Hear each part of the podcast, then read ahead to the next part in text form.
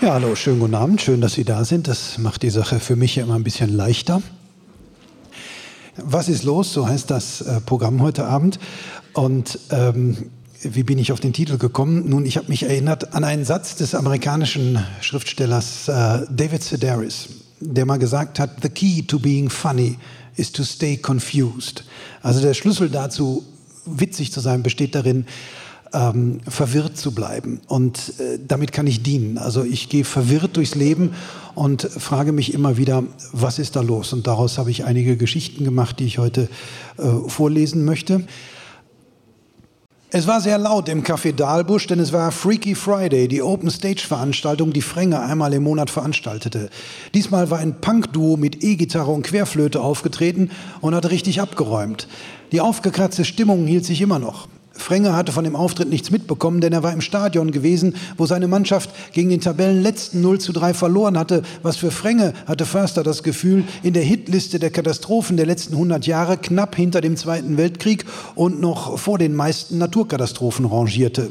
Football, bloody hell, hatte er gesagt und Förster und Brocky dann erstmal erklärt, dass das ein Ausspruch des Trainers Alex Ferguson sei, getätigt, als er im Finale der Champions League 1999 mit Manchester United gegen den FC Bayern gewonnen hatte und zwar durch zwei Tore in der Nachspielzeit, nachdem die Bazis seit der sechsten Minute geführt hatten.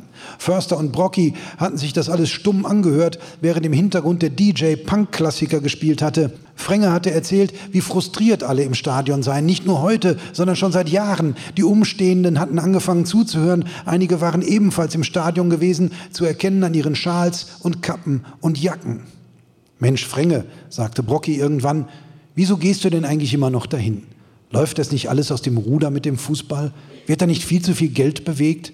Ist das nicht alles viel zu viel Show? Und unterstützt du dieses perverse System nicht dadurch, dass du immer wieder dahin rennst?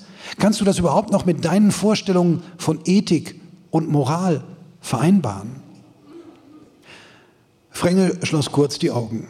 Dann sagte er, er sehe ein, dass es auch beim Thema Fußball möglich sein müsse, einen vernunftbasierten, herrschaftsfreien Diskurs zu führen, der auf dem sachlichen Austausch ruhig vorgetragene Argumente basiere, auf dass die Diskutanten am Ende geistig erfrischt und mit einem echten Erkenntnisgewinn aus dem Diskurs hervorgehen mögen und deshalb sage er, Frenge, in solchen Fällen gerne, nein, verdammte Scheiße!